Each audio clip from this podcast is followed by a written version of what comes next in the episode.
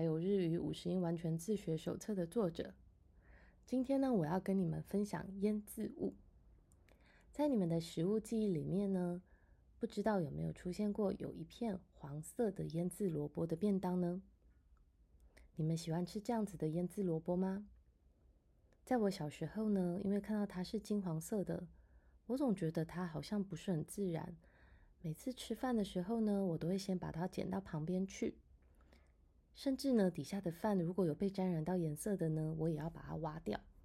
当然，这是属于我个人的怪癖，请朋友们不要学我哦。后来，直到有一天，有位日本的朋友们来我家做客，聊到这个不喜欢的食物，他说啊，他其实不喜欢日本的梅干。当他只要这个梅干呢沾染到底下的饭，让它变得红红的话，他们呢，他就会把它挖出来。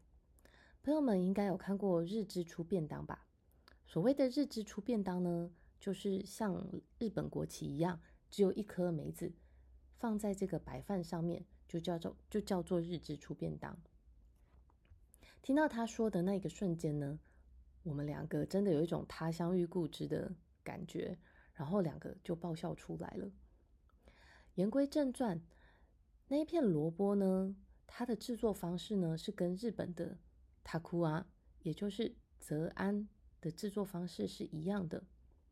塔库安呢是京都非常有名的腌渍物。说到日本跟腌渍物的关系，日本呢它是世界上数一数二的腌渍物的大国。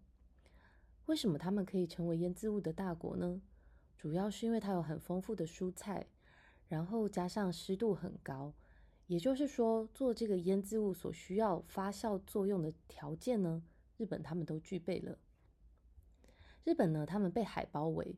所以很早以前呢，就有使用这个盐水来制作腌渍物的食品了。只是什么时候开始有腌渍物，其实没有很清楚的定论。但是据说在两千多年前，他们就已经有用盐来保存各种食物食材，甚至甚至是内脏的这个记录了。在制作的过程中呢，因为这个伴随着发酵，他们呢会用盐。醋、酒、酒糟，甚至是味增，来腌制这些蔬菜跟食材。因为伴随着这个发酵呢，可以让食物本身原来没有的风味，而因为发酵而产生。日本呢，他们呢，因为是对于这个天灾比较多的这个状况产生的这个粮食的这个欠缺的饥荒感。所以呢，他们呢都有储存粮食的这个智慧。日本呢发生过很多次因为饥荒而造成了很多人死亡的这个危机哦。根据出土的这个文字，瓜还有茄子这一类的蔬菜的腌渍物是最早最早的腌渍物。他们是利用这个盐来做腌渍，可是后来从中国大陆也传来了酒、味增。以及酱油等等调味料的制作方式，所以后来就有各种的调味料来保存各种食物。只是在当时呢，这个腌渍物呢，一直是到了日本的奈良时期后半，才开始变成庶民也吃得到的食物。在那之前呢，都是贵族啊，还有僧侣的高级食品。因为啊，在当时盐的价格竟然是米饭的两三倍高。说到这个 nukazuke，也就是用这个米糠渍，用米糠来做腌渍，在日本是非常常见的一种方式。在日剧里面呢，很常会出现有一缸的米糠床。这个米糠床呢，往往是从上一代流传下来的，妈妈传给女儿，女儿又再传给下一代。在我最近所看的日剧，林濑遥跟大泉洋所主演的。前男友的遗书这一部日剧里面，大泉洋他饰演的是一个具有杀人嫌疑的逃犯，他偷偷的跑到这个林濑遥的这个法律事务所来做这个助理。他主要帮林濑遥的工作呢，就是制制作很多食物给他吃，因为林濑遥在这里头扮演的角色就是非常爱吃的律师。那这个大群羊呢，常常就会拿出这个米糠床来做这个腌制。在自物博士的秘传八十，小川闽南博士所写的这一本书里面呢，他有提到了米糠味增渍的好处。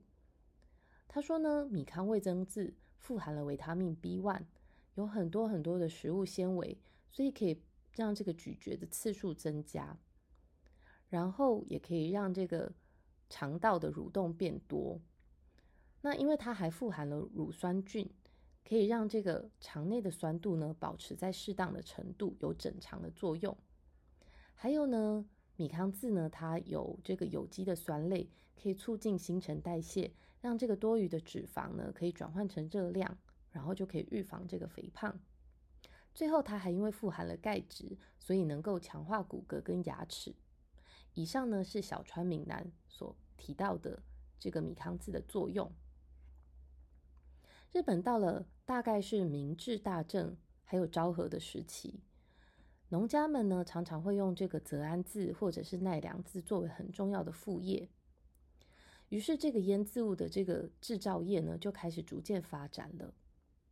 在二零一三年左右呢，也就是平成二十六年，日本的和食。变成世界上的文化遗产。于是，这个和食的基本形式一汁三菜。这个一汁呢，就是汤；那三菜是包含了渍物、煮物还有烤物。这个渍物呢，也因为这个文化遗产的关系，也逐渐被这个世界上的人所关注。我个人认为最好吃的腌渍物应该是韩国泡菜。通常呢是用白菜跟小黄瓜或者是白萝卜制成的，可是事实上呢，在腌制这个泡菜的基底里面呢，也有味道非常强烈的蒜头跟辣椒，然后也放了很多的鱼类啊、藻类等等。也就是说，其实我们在吃泡菜的同时，同时呢也吃得到各式各样的风味。我也很喜欢牛肉面的榨菜，小时候吃牛肉面的时候呢。总是要放一堆的榨菜在上面才感觉过瘾。只是后来随着这个年纪增长，就觉得这个盐分需要控制。事实上，这个榨菜呢，它也是腌渍物的一种，是华人腌制物的智慧。日本的腌制物呢，主要可以透过米糠，或者是糠味增，或者是醋、米曲、味增、酱油根辣椒等等来腌制。那也因为根据腌制的时间的不同呢，有各种不同的做法。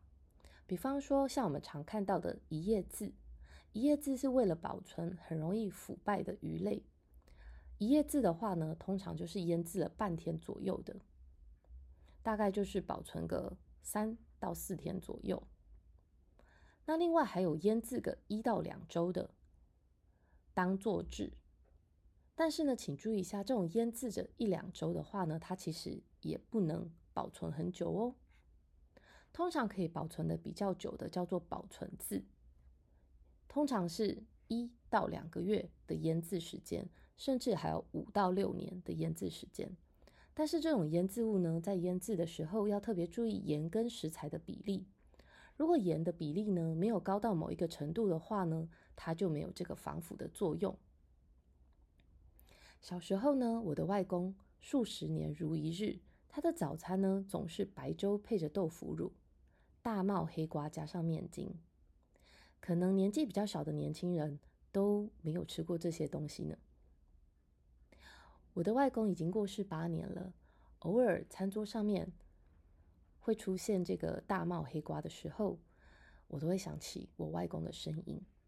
这个大帽黑瓜呢，它也是用。酱油腌制的花瓜，在你们的记忆里面，是否也有一样食物是会让你连接到某个人的身影呢？我是心怡，感谢你们的收听，我们下次见，请记得订阅这个频道哦。